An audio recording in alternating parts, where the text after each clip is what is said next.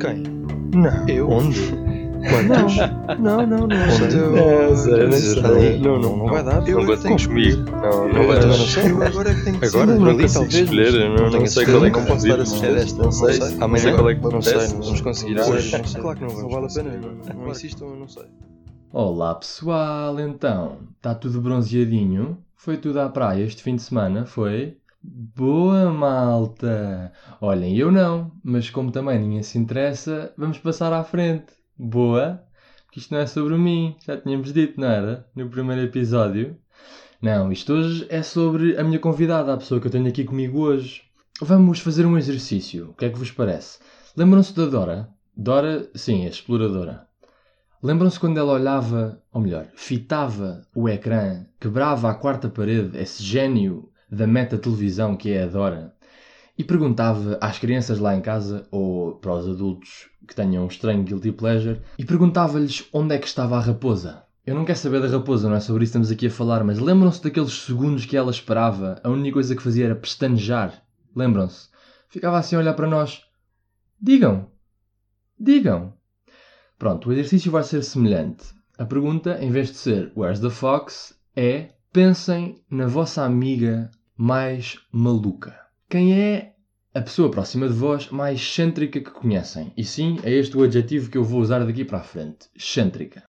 Tá? Já pensaram? Pois ela dizia sempre: Eu dou-vos mais um bocadinho. Estou a dar esse bocadinho. Pronto, já chega. A minha resposta é a pessoa que eu tenho aqui comigo hoje. É a Shirley Van Dunham. A Van Dunham que interessa mais na minha vida e neste país, está bem? E sim, estamos a falar da Senhora Ministra da Justiça.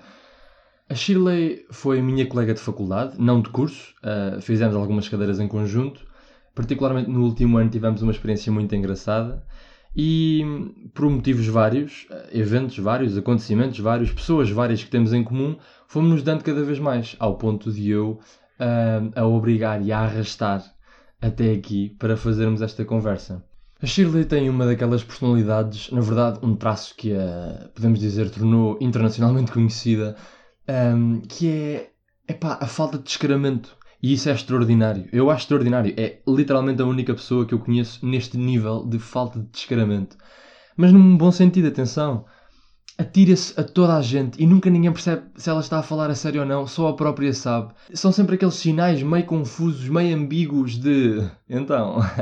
Ela neste momento está-me a fazer olhinhos e eu não consigo perceber se me vai beijar ou não. Não, sei que não, porque ela é uma pessoa séria, apesar de tudo, e como temos um episódio para gravar, vai conter esses desejos e essa luxúria que eh, ambos sentimos um pelo outro, contidos durante mais uns minutos. E portanto, antes que isto dê para o torto, que é muito provável que aconteça no fim deste episódio, vamos já avançar, está bem? Peço uma salva de palmas para hum, a ativista, a antropóloga, a mulher, que é Shirley Van Dunham. Olá Pedro, muito obrigada pelo convite, desde já. Ora é essa. Bom, antes de mais eu queria te perguntar, és uma pessoa, consideras-te uma pessoa excêntrica, Shirley? Ok, então, ponto número um, e na verdade vai ser o único ponto, mas eu acho que fica fixe e não começares a enumerar porque as pessoas ficam na expectativa. Ah, o ponto mais importante para responder essa pergunta é ter em conta que uma das coisas que eu sempre quis enquanto pessoa não é sair da norma ou fugir à norma de algum modo. Na verdade, o que eu sempre quis foi destacar-me em quase tudo aquilo que eu fizesse, seja numa ligação pequenina que eu estabelecesse contigo, com, com, com a senhora da mercearia, com o sem-abrigo da rua, com o professor, etc. O que quer que seja, a minha ideia é sempre pôr muito de mim ou daquilo que eu quero ver representado no mundo em tudo aquilo que eu faço. É, é um aspecto particular da tua personalidade, dirias, essa ideia de pôres muito de ti na maneira como te dás às pessoas. Sim, aliás, eu foquei este das relações humanas porque é aquilo que me interessa mais enquanto pessoa, porque não sou propriamente uma artista, não tenho propriamente assim nenhuma. Bom, diriam, alguns diriam que, que és. Não vou responder por, respeito. Ah, mas sim, exatamente porque nas relações humanas é onde eu sinto que tu podes realmente fazer mais a, a diferença com o modo como tu lidas com as pessoas. Por isso, esse seria o meu ponto-chave da minha existência. Mas não é algo que faças necessariamente de propósito. Eu digo isto, atenção, acho que é importante esclarecer que eu estou a dizer isto porque tu és de facto uma das, uma das amigas ou das pessoas que eu tenho na minha vida que rapidamente eu distingo de outros grupos que existam, percebes? A Shirley é uma pessoa muito particular. Ok, sou a? Beyoncé dos teus amigos. Diz? A Beyoncé dos teus A amigos. Beyoncé dos meus amigos. gosto, é isso, és a Beyoncé. pronto. E, tipo, e isso é mesmo raro, porque há pessoas a quem isso acontece pela negativa, mas no teu caso é bastante pela positiva. É claro que tens os teus defeitos, como toda a gente tem, eu também os tenho. Mas quando tu pensas em Shirley, há um conjunto de características rapidamente que tu identificas e, asso- associamos contigo, eu digo eu no plural, porque vou falando com outras pessoas sobre ti. hum, tens um, é um padrão de comportamentos mesmo. Tu és tipo a essência do alternativo, sabes? Tu és genuinamente uma pessoa diferente e eu acho isso extraordinário. Percebes? É, tipo, Depois podia estar aqui a elencar as características todas, tipo, desde a expansividade até ah, a tua sinceridade, a forma como te relacionas noutros campos da tua vida, mas é mesmo extraordinário como é que isso acontece. É mesmo, e é tipo dos melhores elogios que eu te posso fazer. És das amigas mais diferentes que eu tenho, percebes? Ah, Desculpa, podemos fazer uma pausa para chorar? Não, é que assim, entretanto o pare- o Paredes de Cora ligou-me porque a publicidade foi muito boa, vou atuar lá, tipo. Sim, exato. És mesmo, és mesmo incrível. Bom, não, não há mais nada para dizer, é só isto. Era começar com um elogio. Bom, vamos então atacar já as perguntas. Ah, espero que estejas preparada. Vamos começar com a, a mais triste, aquela que, que deixa as pessoas geralmente mais, enfim, mais arrependidas, porque também é normal. Shirley, fala-me de uma decisão na tua vida que tenhas tomado e que não tenha corrido assim tão bem. Ok, então, alerto já os ouvintes aí de casa para que esta é uma experiência muito pessoal. É, é muito, é uma constante, claro, mas também é algo muito específico. Então, não houve uma coisa em específico, houve é, uma multiplicação dessa coisa, desse fenómeno ao longo dos tempos. É um acumular, então. Yeah, que se resume exatamente a todas as vezes em que eu me podia ter posicionado contra o racismo, quer seja ele um racismo super escancarado na tua cara, quer seja um racismo internalizado, e decidi ficar eh, calada, porque não tinha energia mental para, para mais. Acho que esse é, é o mais preocupante. Ok. Bom, então acho que a primeira pergunta é. Não é, não é a primeira, é uma delas, mas, mas acho que é uma importante. Sentes que essa energia, esse, ou melhor, esse desgaste mental, vem do, de levar chapadas tipo acumuladas e constantes de, de racismo que estão em todo o lado, ou do facto de tu sentires que as pessoas não valem a pena, porque esse esforço não vale a pena? De que lado é que está essa desistência? a desistência vem mais por um acumular de. Mesmo que não seja um problema que eu vou verificar nesta pessoa em específico, é algo que vou verificar noutra pessoa em específico e eventualmente há de aparecer na minha vida, ou mesmo que não seja alguém com quem eu tenha um contacto muito, muito próximo ou, ou diário, ou o que quer que seja, eventualmente isso vai existir e prolongar-se no tempo. O que nos leva ao outro ponto que é ainda pior, que é eu sei que se não for eu a tomar as rédeas desse, desse, desse, desse diálogo, se não for eu, talvez essas pessoas não tenham mais ninguém que o venha a fazer. Ou seja, todas as ideias pré-concebidas que elas possam ter também se prolongarão no tempo e no, no espaço. Ou seja, serão elas ao longo do tempo a multiplicar esse tipo de discursos problemáticos com outras pessoas negras. Ou seja, o papel que eu podia ter feito naquele momento e que não fiz, outra pessoa negra irá ter de fazer. E ao saber que outra pessoa negra o irá ter de fazer, significa que ela teve de ouvir as mesmas coisas que eu tive de ouvir. Então tu sentes que em, em, em muita- muitas ocasiões ou em muitas oportunidades tu tinhas para tomar essa atitude, ah, tu és a única pessoa naquele momento ou na vida do interlocutor com quem, de quem ouviste esse tipo de, de comentários, sentes que és a única pessoa que de facto lhes podia dizer alguma coisa. Ok, só, só para esclarecer, porque não quero que, que isto pareça que sou. Pronto, eu era ali o pobre coitadinho e só me tinha a mim, Sim. pronto. É mais um. Pronto, existem pessoas que crescem em meios muito específicos, não é? E às vezes, por tu cresceres num, meio- num determinado meio, existem muitas limitações no que toca à, à expansão do teu conhecimento, à expansão do modo como tu vês e percepcionas tudo aquilo que te rodeia. Uhum. Ah, assim sendo, existem pessoas que vão aparecer na tua vida que te vão auxiliar um tanto ou quanto nesse processo de desconstrução dos mesmos. Então, em algumas dessas pessoas específicas que me fizeram arrepender, se calhar, de não ter puxado um pouco mais o. aquele coisa que se puxa à brasa, Nem sei. Que é que se... ah, não, é sardinha? expressão, É sim, sardinha? yeah, Ah, isso, a exatamente, era para ver se estavas atento, atenção. Exato. Puxado, a, mi- a minha sardinha à, brasa. Não, a brasa à minha sardinha. Ah, exatamente. Ah, Estás mesmo atento, isto é incrível. Boa, boa. Um, foi exatamente esse o, o meu ponto de partida, que é se não for eu, eventualmente, quem é, Então, quem que acabará por fazê-lo? Daqui tenho, daqui tenho duas perguntas. Força. A primeira é, sentes que esse processo de desconstrução interna e de, se quiseres, de uma desracialização da tua própria forma de pensar também aconteceu contigo? Esta é a primeira. E depois a outra é, uh, isso que acabaste de dizer implica também que há muitas pessoas com quem tu conversas e com quem te dás que 90% são teus amigos, são pessoas, teus colegas, são pessoas com quem tu te dás, mas depois tem aqueles 10% em que é tipo, como é que isto acontece na vida de uma pessoa, não é? Ou seja, as pessoas estão cheias de conflitualidades, de incoerências internas e é, é mesmo difícil perceber, não é difícil, mas também o trabalho de uma antropóloga politóloga é perceber, não é? Como é que as pessoas conseguem uh, ser tão contraditórias. Mas estas eram as duas perguntas que eu tinha. Podemos começar pela primeira, se calhar. Ou pela segunda. E achas que eu me lembro? então, a primeira era se eu achava que o processo de desracialização também aconteceu comigo. Sim. Ok, então. Ou pelo contrário, se no fundo aquilo que acontece a, a muitas pessoas que é um, um, tirar essa conotação racial em tudo o que vem, no teu caso foi o contrário, que é tu tinhas pouco essa conotação e tiveste que te racializar no sentido de tomar uma consciência negra de ti próprio. Sim, exato. Era porque aquela ideia do eu não vejo cor era muito boa até uhum. que realmente tu precisasses de ver a cor, porque as outras pessoas estavam sim a ver cor em ti e existiam muitas peripécias uh, que ocorriam na tua vida, às quais tu percebias que sim, eu estou a ver a tua cor, e nem sempre elas iam gostar do que viam na tua cor, por isso era bom que te metesses a pau. Mas isso, acho que isso foi um, um, processo muito importante, porque no que diz respeito a tu ganhares consciência daquilo que tu és, principalmente, em termos de autoestima, em termos de o modo como tu lidas com as pessoas, talvez, foi um, foi um processo muito importante para mim nesse sentido, uh, o de ganhar a consciência de quem eu sou e que, pronto, o ser negra é, é aquilo que eu sou, pronto, sou uma mulher negra, ok, em cima de tudo e primeiramente.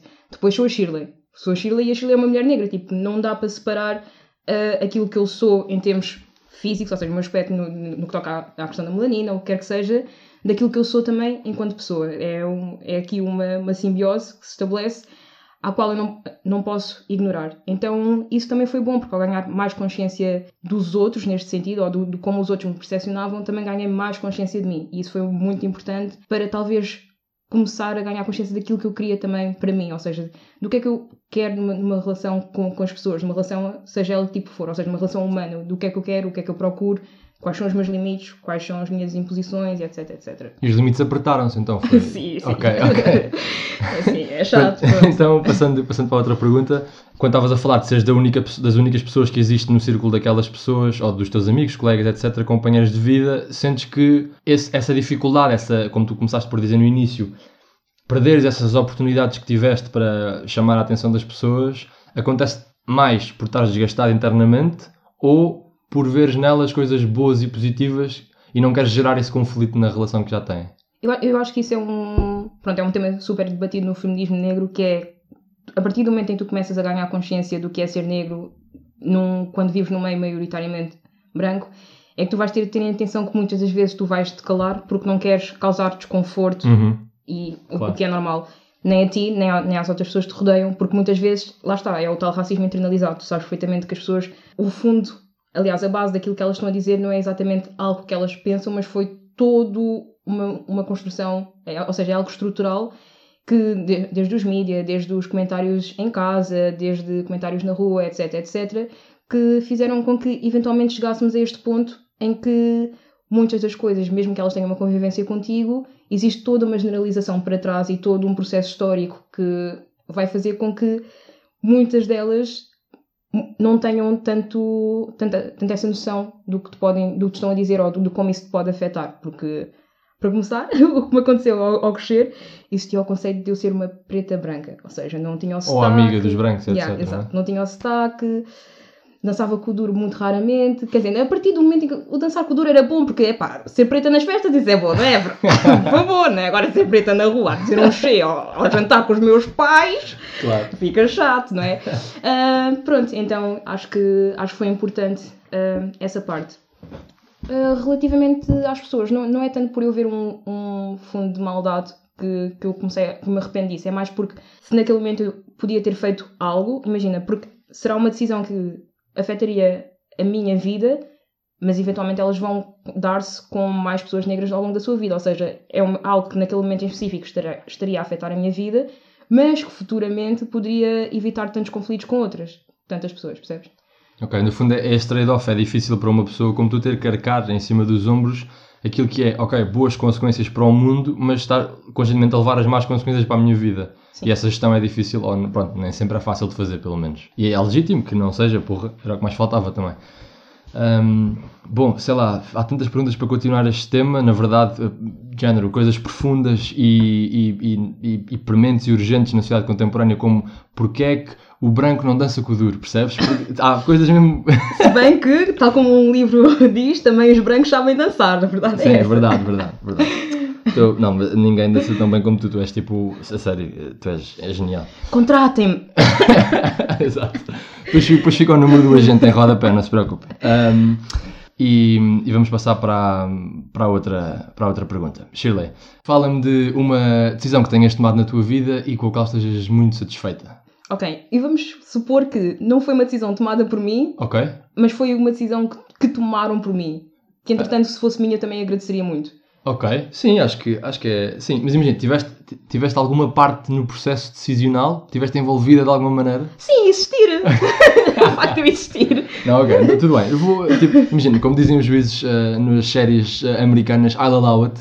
Porque, porque não? Porquê? Porque estamos a falar sobre o que nos apetece, portanto, força. Vai. Ok, então, pronto, as pessoas que permitiram que eu tivesse crescido em Portugal, ou seja, a minha família em Uhum. específico, que fez com que eu estivesse aqui, seja o ter feito o secundário aqui, seja o facto de eu ter conseguido ir para a faculdade e esse tipo de coisas. Acho que essa é uma decisão que não podia ter sido tomada por mim na altura em que eu vim para Portugal, mas pelo qual estou muito grata, e se pudesse ter sido tomada por mim, eh, seria a que eu tomaria. Por isso foi Ok. uma decisão muito Para, importante. para quem não sabe onde é que tu nasceste, Ok, eu sou de Luanda. Luanda, muito bem. E quando os teus pais te enviaram, eles não vieram? Ou, Quando os teus pais te enviaram, foi atiraram-me ali no. Não, por amor de Deus. Mas quando tu vieste, eh, vieste sem os teus pais. Ah, vim só com a minha mãe, sim. Só com a tua mãe, ok, pronto. E esse, essa vinda foi eh, por, como estavas a explicar agora, para te dar oportunidades a ti e à tua família ou por outro motivo que envolvia Luanda? Não, exatamente a parte de. Pronto, Luanda há uns, uns anos atrás não era nem metade daquilo que é hoje. E por acaso Claro. hoje também não, a situação não está famosa. Surprise! De qualquer das maneiras, ah, foi exatamente à procura de melhores condições, porque, pronto, a imigração em, em certa parte é sempre isso, a Claro. menos que seja forçada, não é? Ok, e, e, eh, tu fixaste aqui em Lisboa, na verdade não é bem Lisboa, na Amadora, Sim. onde estás já desde sempre, acho eu.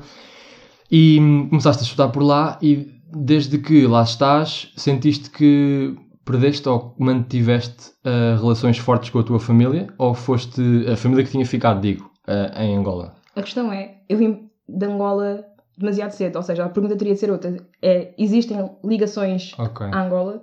E não? Pá, eu adoro cachupa. Mas não posso falar sobre algo que não conheci. Eh, Isso é um ponto bastante interessante, até porque no teu caso tu nasceste lá, mas muitas pessoas da tua geração já terão nascido cá, Sim, não é? exato. E pronto, é, é uma sobreposição interessante. Mas faz questionar, faz pelo menos a mim questionar o, o que é que é ah, sentir-te africana quando, no teu caso, ainda és por dois anos, mas muitos, vamos imaginar que da tua geração não são. Ah, o, que é, o que é ser africano quando não nasceste lá, nem tens memórias, nem tens liga, ligação, vá, concreta e memorial efetiva. Essa- vais buscar isso às conversas que tens com a tua família? Vais buscar isso numa fase mais tardia? Ou é alguma coisa que te é imposta, tipo, porque em todo o lado te dizem, te, te dizem a ti que tu és africana mesmo que tu não queiras ser? Fizeste-me perder o meu tempo, tu respondes por mim. Isto é uma falta de respeito. Desculpa. Não, mas é um misto de. Pronto, exatamente o ter ganho consciência e exatamente as outras pessoas também terem dito: não, tu és africana. Claro. por, por isso, pronto. Alguma vez tiveste necessidade ou vontade de te afirmar como mais portuguesa do que africana? Isso nunca te passou pela cabeça? Houve uma fase ou nem sequer ponderaste? Acho que vou sempre crescendo aqui nesse. no, no meio de- dessas duas identidades. E, e não sei, acho que, pronto, a identidade pode ter várias casas, não é? Claro. E acho que me sinto mais confortável com a ideia de ser luso-angolana, porque se precisam mesmo de associar uma nacionalidade a uma cor, pronto, então sou uma angolana, que por acaso também é portuguesa. CEF, tratem da nacionalidade, faz favor, mas que continua a ser negra. E exatamente a parte do. Se agora tenho muito mais curiosidade e muito mais à vontade a falar sobre. Sim, ma- mais curiosidade, não, é tanto à vontade porque nunca foi um problema falar sobre isso. Mas se agora tenho muita mais curiosidade e muita mais noção daquilo que é ser negra angolana, mesmo tendo vindo para cá eh, com dois anos, é exatamente porque ganhei consciência disso. Se outrora me era conveniente não ter nenhum apego às minhas raízes ou a essa ideia de que não existiam raízes, porque lol, tu falas português, então és portuguesa. Claro. Mas a verdade é que, afinal, o que é que, o que é que é isto de ser português? O que é que é isto de ser angolano? Remete só para a nacionalidade? O que é, o que, é, que é? é? Tu nasces entre dois mundos, é a, a cultura, de- desde a dança, os modos de expressão, o, o que é que é exatamente o ser português e o ser angolana. De qualquer maneira, seja lá o que for, se conseguíssemos, ah, se eu pudesse ser a personificação de algo, exatamente, seria exatamente isso. Eu sou luso-angolana e tornou-se cada vez mais importante ao crescer não esquecer essa parte da minha identidade, principalmente porque se é preciso ter ou reivindicar por certos direitos, é bom que eu me re- reafirme no, no, campo, no campo pessoal e não só, como angolana. Ou seja, independentemente de tudo o que eu seja antes, eu serei uma mulher negra angolana, por isso os direitos que eu quero para mim serão os direitos que eu quererei, quererei para os meus, seja lá o que significa estes meus que as pessoas tendem sempre ah, a associar-me a. Tu, qu- quantas vezes, tipo, se tivesse que atribuir uma porcentagem, ah, quantas pessoas te perguntam de onde é que tu és, não estando a perguntar a cidade de- nos subúrbios de Lisboa? É alta. É alta. É Pois, alta. é alta. Regressando àquilo que eu disse no início do episódio, achas que esse processo de aculturação entre dois mundos tão diferentes te obrigou a formar a tua personalidade a direção mais excêntrica que estávamos a falar no início? Não, na verdade, eu acho que sempre, sempre que penso nisso, o que, o que me vem à cabeça é a Ana Montana a cantar You got the best of both worlds. E acho que faz mesmo todo Ok. sentido. Tipo, para mim, não, não, não cabe na minha cabeça não conseguir fazer com que o melhor desses dois mundos se juntem numa só coisa, que por acaso sou eu. Não, mas assim. e... Mas quer dizer, mas nem, nem todo, nem todo o, o, o negro é extrovertido, isso é um preconceito, Sim, não é? sim. Portanto, Quando era criança era estranha. Ok. Mesmo. Não, não era extrovertida, era só estranha. Talvez o estranho possa cair no excêntrico. No mas eu- exato. eu, prefiro chamar-me estranha, não é? Sim, Para deixar o excêntrico para ti. Ah, e ao crescer isso foi-se acentuando. Ok. Então não, não foi tanto. Se, se me perguntares se, sendo associado a alguém da cultura africana, se não tenho muita mais facilidade, exatamente porque existe um estereótipo que recai sobre nós, que somos todos muito extrovertidos e assim, claro. em ser como sou, a verdade é que sim, porque as pessoas já esperam que eu seja assim, ou seja, não Que há é tanto. péssimo, é? Sim, o que é péssimo, porque às vezes eu quero só chorar. deprimida. Sim, quero ouvir Bon. Iver e quero chorar só e quero que me deixem em paz e não dá. Ahm, mas sim, não associo tanto à parte, à parte cultural e mais àquilo que, pronto, àquilo que eu quero ser, não é? E como eu quero ser um, um, um pouco mais do que o produto de duas culturas. Então, o what's the best of both worlds? Em ti, em particular. Epá, agora vou ter de me analisar a mim.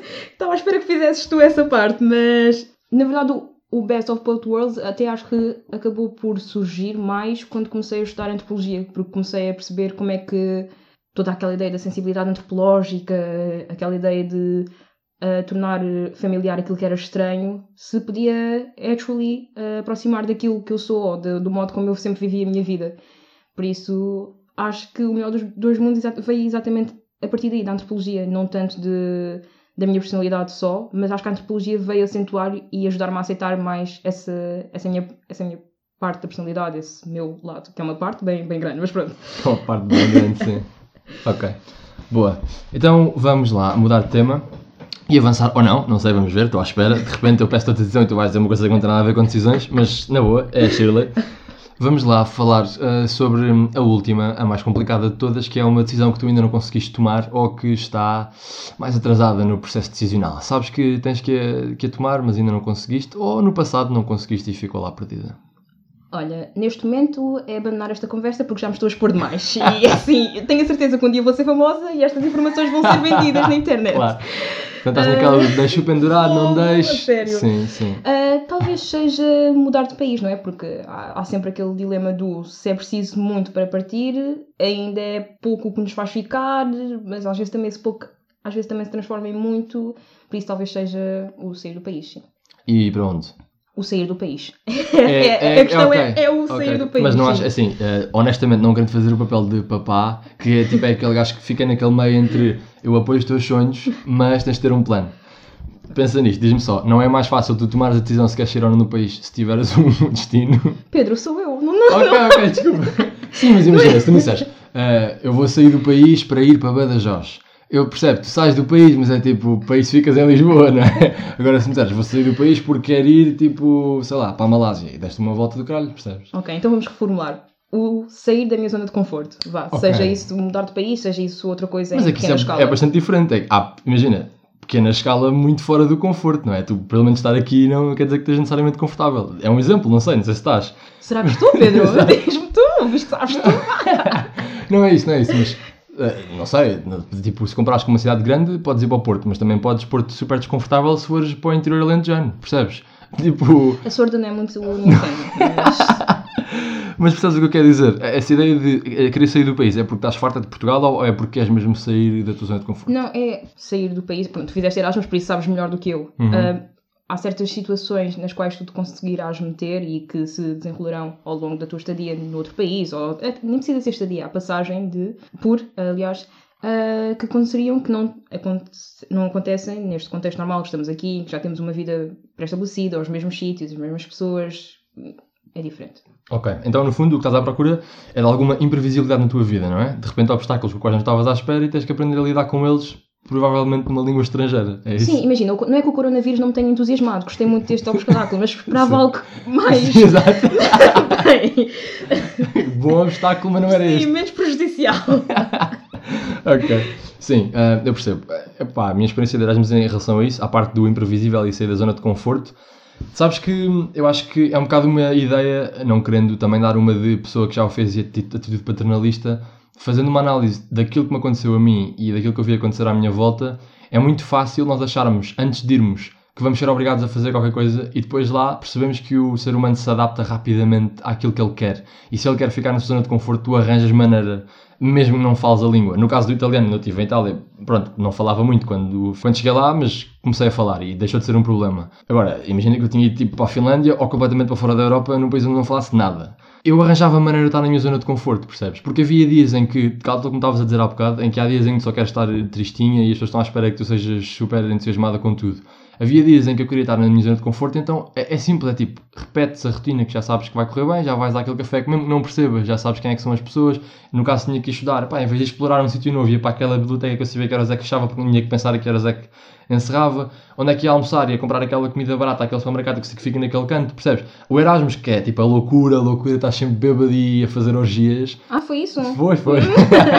Percebes? Não, não, não é verdade. Não é verdade, primeiro porque não há assim das orgias. Não, não há. Ah, É, pronto. o ISN não funciona assim tão bem. Estou a brincar. Corta! Corta. Não, estou a brincar. Ahm, não, não, não, mas a sério.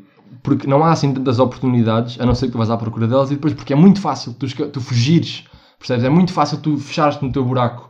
Havia dias em que eu não saía de casa, porque estava a passar mal com alguma coisa, porque também já falei disto aqui, porque por outros motivos, mas pá, havia dias em que eu não estava a descobrir a Florença renascentista, percebes? Mas diga-se de passagem, porque ficar em casa para não descobrir a Florença renascentista para escrever uma peça de teatro, Não, a mim tá parece-me um... A minha zona de conforto não, escrever uma peça de teatro quando estou triste. Claro, claro, mas, mas repara, olha, por exemplo, isso é um bom exemplo. Uh, Porquê é que tu não começas, isto sou eu a dar conselhos de vida de merda, mas porquê é que não, enquanto não houver oportunidades materiais ou condições financeiras e outras que tais, como estavas a dizer, sentimentais, etc., simbólicas, se quiseres, pós-coronavírus, porque neste momento te dizeres que ah, vou sair do país, é tipo, hum, vais, de certeza? Um, mas porquê é que não começas por fazer coisas que não implicam gastar assim tanto dinheiro e, e pôr desconfortável? Percebes o que eu quero dizer? Sim, foi isso que eu comecei a fazer. Aliás, acho que a minha vida toda aqui em Portugal, principalmente quando comecei a perceber que não estava a dar para mim a, a rotina, a monotonia, esse tipo de coisas todas, foi isso que eu comecei a fazer. Ok. E entretanto foi assim que eu acabei, num podcast em que o meu amigo me diz que eu sou excêntrica, por isso foi bem. Como tu podes ver, foi isto que, foi disto que, que resultou. Por isso agora quero experimentar noutro país com outro possível amigo que me vai entrevistar para o, para o, podcast, podcast, dele. sim. Pronto, basicamente eu quero a mesma empresa. Imprevisibilidade? Exato, que tenho aqui em Lisboa, mas agora quero experimentar eh, novas coisas, variar, abrir o bar. Claro, abrir o bar, sim. Um, e de que é que te fartaste? Tendo em conta que Lisboa é, de longe, a maior cidade do país, não é? É tipo o sítio mais diverso que tu podes encontrar neste pequeno Portugal. Fartaste das pessoas, dos teus amigos, das pessoas com quem tu não te dás. Não tanto de Lisboa, eu acho que me fartei foi de mim e de quem eu era aqui. Então, Ok. E sentes que não há espaço geográfico e, se quiseres, uh, sei lá, mental, para te reinventares nesta cidade. Posso ligar para a minha mãe? Não me estou a sentir bem. Ah, acho que há, acho que não são as, pronto, as cidades não te vão condicionar assim tanto no sentido em que tu vais fazer e vais-te movimen- movimentando dentro delas. uh, consoante aquilo que tu queres para ti, não é? Desde as oportunidades que tu queres que existam na tua vida, ou os sítios que tu queres começar a frequentar. Lisboa está sempre apinhada de sítios novos a, a, a, surgir, por isso não, não seria bem por aí. Mas lá está, é mais a relação que eu criei com, com a cidade, que já é uma zona de conforto, e mesmo que quando tento sair da minha zona de conforto, continua a ser a minha zona de conforto, uh, continua a ser Lisboa, que eu adoro, atenção, acho que não me imagino a viver noutro sítio a não ser aqui, ou seja, eventualmente, mesmo que vá partir para descobrir o mundo, seja para trabalhar, seja para trabalhar e fazer outra coisa, como viajar. É um sítio ao qual eu quererei sempre voltar. Claro, e voltar acho que é um dos movimentos mais interessantes naquilo que é a viagem. Mas, ainda em relação a isto da zona de conforto, vamos fazer aqui uma espécie de uma metáfora com, por exemplo, uma montanha russa. Na montanha russa há aquele momento em que tu sobes muito até chegares àquele ponto, o pico, não é? Em que depois desces assim de uma forma avassaladora e parece que vais morrer e gritas e dizes as coisas todas. Estás a levar com o vento na cara. No entanto, não deixa de ser a linha narrativa daquilo que é a tua vida, daquilo que foste construindo enquanto identidade, enquanto imagem que as pessoas têm de ti, tu tens de ti própria. Aquilo que tu queres é que chegue alguém, ou que tu própria, e te faça cair a pico da tua montanha russa para uh, continuares a tua viagem, ou queres experimentar outra montanha russa? Queres experimentar outro divertimento? Agora queres ir para o canguru ou para os carrinhos de choque ou queres ir para outra coisa qualquer? Na verdade, eu acho que era um pouco dos dois, porque a parte do, da imprevisibilidade que eu quero na minha vida é exatamente eu conseguir sentir que se aos 70 aparecer alguém a convidar-me para fazer uma, uma corrida de andarilho, eu também vou adorar. Tipo, se, se der para Sim. continuar a fazer. Ou seja, é como se fosse um trabalho a longo prazo, não é algo que eu quero que aconteça agora e não estou a meter pressão nenhuma em mim para que isso aconteça, uh, mas é algo que eu gostaria que acontecesse. Falaste de trabalho a longo prazo, isso deixa-me pegar um ponto interessante que é qual é que é a tua relação então com aquilo que achas quando fores grande? E não achas que essa volatilidade da nossa própria vida, que é uma questão geracional, sem dúvida, não está associada também à dificuldade que é hoje em dia estabilizarmos, precisamente? Sim. Portanto, até que ponto é que nós não gostamos de fazer coisas muito diferentes porque é tudo precário e estás sempre a mudar de emprego, estás mal no que estavas e ganhas pouco e tens que ganhar mais para pagar contas e coisas do género. Ou seja, no fundo o que eu quero dizer é, sentes que essa, essa força de seres uma pessoa muito instável é, é-te imposta ou vem de dentro? Quando, era, quando eu era mais nova, eu achava que. Pronto, eu passei por várias diversas profissões na minha cabeça. Entretanto, tornei-me a pessoa grande, não é? Que queria ser e fiquei, Sim. bem. E eventualmente a vida realmente está com cada volta. Sim, senhor. Respondendo à tua questão, um, na verdade, eu acho que é um, um pouco dos dois. Não sei se também não concordarás comigo. Existe realmente uma imposição. Mas eu também gosto muito da ideia de saber que experimentei diversas coisas, de me pôr à prova. Acho que isso é uma característica que nós também pode ser geracional. Uh, mas gosto de me meter à prova, gosto de saber que me daria bem como uh, alguém que vai atender no McDonald's, como alguém que vai fazer um trabalho de investigação no México, o que quer que seja. Ou seja, tudo o que eu fizer na minha vida eu gosto de saber que me meti à prova assim, da minha zona de conforto dentro dos, dos possíveis e que ainda ganhei dinheiro com isso, não é? Que, é, que é uma parte boa. Claro. E sentes que isso não, não está a acontecer muito na tua vida neste momento, é isso? Sim, sim. Mas acho que isto distingue um bocado as pessoas que têm macro-objetivos ou não, porque no fundo tu podes encontrar-te numa grande fase da tua vida e dentro dela queres fazer várias coisas pequenas, não é? Eu neste momento tenho tipo o macro-objetivo que é acabar o mestrado, mas no meio vou querendo ir fazer outras coisas, não é? Que vão oscilando entre um dia ou meses ou semanas. Pá, eu acho super interessante. No outro dia fui, já tive cá um colega meu, um, um amigo meu, Pedro Farinha, e ele trabalha muito com bar, ele é barman. E, e às vezes, uh, assim, ao fim de semana e tal, para ganhar uns trocos, faz uns serviços de, para uma empresa de, para empresas várias de catering, a servir no bar, há eventos, tipo casamentos, coisas de empresas e assim. Havia dois eventos da mesma empresa no mesmo dia, eles estavam com falta de pessoal. E o Farinha escreve no grupo, nós temos um grupo lá da malta de, de tomar, se não havia ninguém que estava interessado. E eu tinha aula nesse dia e disse, pá, já vou. Uh, isto para dizer o quê? No fundo, para exemplificar e para ilustrar aquela ideia do macro-objetivo, que é tipo, meu, claro que a longo prazo, ou vá a médio, quero acabar o mestrado, mas já, vou faltar esta aula para, naquela manhã, tarde, noite, ir fazer aquele serviço. Então, já, fui com colete, camisa e fui servir às mesas e não sei o quê. Ou seja, fui alvo dos maiores, eh, tipo, das maiores discriminações por parte dos ricos empresários que lá estavam a olhar para um empregado de mesa como se eu fosse tipo um cão, percebes? Mas isto é tipo, ao mesmo tempo é uma sensação muito estranha porque é um miúdo que habitualmente não leva com esse tipo de discriminação, é um privilegiado a brincar aos não privilegiados, percebes? É, é mau nesse sentido, mas ao mesmo tempo acho que é uma lição importante porque não é que alguma vez tratasse mal os empregados de mesa, mas agora sei que é que eles sofrem na pele. Não, é exatamente percebes? isso, é exatamente por isso que eu, que eu considero tão importante tu conseguires ter o máximo de experiência profissional em coisas completamente diversas daquilo que era o teu macro-objetivo. E acho que o coronavírus veio exatamente acentuar essa falha no sistema, que é, supostamente existiam profissões que eram melhores que as outras. O, o senhor que, que limpa o, lixo na rua não é tão digno do, do, do mesmo apreço que alguém que, que te serve talvez no, no McDonald's e essa pessoa do McDonald's também não, não, não é digna do mesmo apreço que um juiz e não sei, parece que as pessoas esquecem que para uma sociedade funcionar tu vais precisar da pequena formiguinha até ao leão que lá está, não é? Claro. Uh, e foi exatamente importante perceber que como é que tu podes conjugar diversas profissões em ti. Imagina, tu és um investigador eh, da SSH, estás no topo da tua carreira, mas uma das coisas que tu sempre gostaste de fazer foi, por exemplo, fazer corrida de carros. E sempre quiseste ser piloto, se for preciso, Uhum. e saberes que existe na tua cabeça porque tu queres, e independentemente do que a sociedade te diga que não são profissões conciliáveis ou o que quer que seja, é bom tu saberes que a partir do momento em que tu queiras e que não, não, não te deixes prender por esse estigma, tu vais poder sim fazer as duas coisas. Ou seja, esse quase elitismo que existe de que, por favor, um investigador vai depois ali andar a correr e tratar de casos. Não sei, acho que merece melhor. Acho, que- não sei, essa, essa ideia toda de que estarás abaixo Daquilo que podias se- ser. Sim, daquilo que podias ser é, é um tanto ou quanto triste e desgastante mesmo para as pessoas, porque acaba por meter uma pressão em ti que não se justifica. Pá, eu sinto isso todos os dias e acho que é mesmo uma questão geracional. Ao mesmo tempo, há um problema de disponibilidade. Isso é óbvio. Sim. Porque a não ser que tu assumas que estás tipo, em part-time nas duas coisas, é é muito difícil tu, em termos de de energia, de vida pessoal, etc., relações, conseguires manter duas carreiras, seja o que isso significa, a, tipo a 100%. Mas parece que estamos sempre tipo, a querer lutar contra uma maré que sabemos que, que aí vem. Que a maré que aí vem é que tu podes ser o que te apetece, percebes? Exato, até, me- até porque de certo tu vais ter sempre aquelas ocasiões na tua vida em que as pessoas vão, vão sempre achar que por teres uma licenciatura tu mereces mais e merecemos, atenção. O problema de, desse discurso do ah, tens uma licenciatura, não achas que devias ambicionar mais? É que tendem sempre a comparar-te com outras pessoas que têm objetivos de vida completamente diferentes dos teus, que tiveram um percurso de vida completamente diferente do, do teu. Imagina, as pessoas são diferentes nesse sentido. Eu tenho amigos meus que desde o secundário sempre souberam que não queriam ir para a faculdade porque tinham uma profissão definida, eles já sabiam o que queriam, tinham tirado um curso profissional, não, não lhes fazia sentido irem para a faculdade porque o curso profissional levou-os onde eles queriam chegar.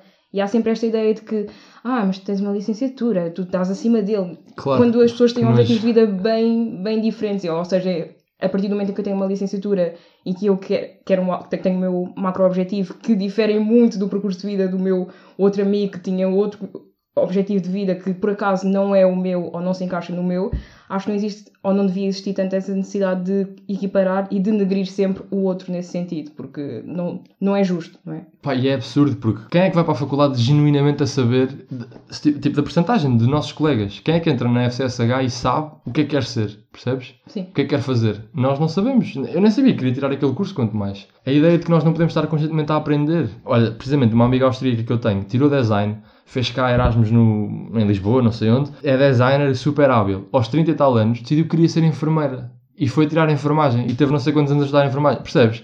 Exato. Se isto não é lindo, estás a ver? Isto é lindo.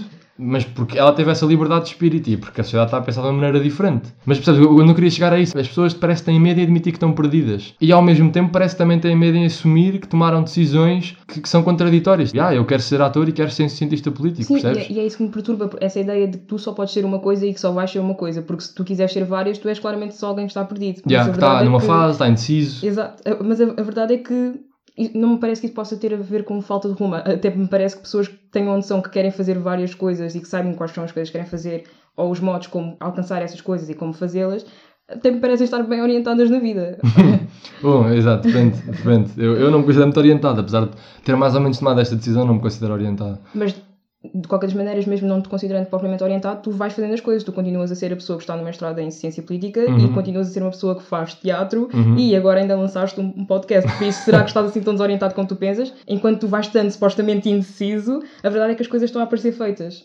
Pois, pois talvez. Mas eu acho que também estou a fazer isto um bocado para isso, para conversar com pessoas que geracionalmente correspondam ou não a esta ideia de e, e a seguir o que é que vem, tipo, percebes? O que, é, qual é que é que se faz a seguir? Que é que tu vais fazer a seguir? Tens que planear tudo, não tens? Mas acho que o importante é não pararmos de ter ideias, é não desistir, é não cair na apatia, tipo, não, não ficarmos Se bem que válidos. tirar um, um pouco de tempo para cair na apatia e para te deixar só, não afundar, mas deixares que as, as ideias assentem e que, pronto, tomares o teu tempinho para tu perceberes, ok, neste momento estou perdido e preciso só perceber qual é o rumo que eu quero tomar ou como chegar ou retomar o, rumo que, que eu quero. Também é importante. É uma parte importante também. Estás nessa fase? Não, nem por isso. Não? Não, nem Ok, por isso. Ok. Boa, então olha, Shirley, ah, ficamos combinados para daqui a um ano para aí. Voltamos a encontrar-nos, que é uma coisa que eu quero fazer, e contigo, de certeza também. Voltamos a encontrar-nos para onde é que estamos na nossa vida neste momento. E- Isto, é, isto é o perdidos e achados da SIC, ok. Sim, exato. Não sei quantos anos depois, Shirley Van Dunen. Olha, muito obrigado por teres conversado aqui comigo, pelas decisões que trouxeste. Ah, estou mesmo muito feliz que tenhas sido a sexta convidada do Quantos São Muitos. Muito obrigada eu, Pedro. Boa sorte para o teu projeto e estou muito orgulhosa de mim. Pensavas que ia dizer de ti. Caralho.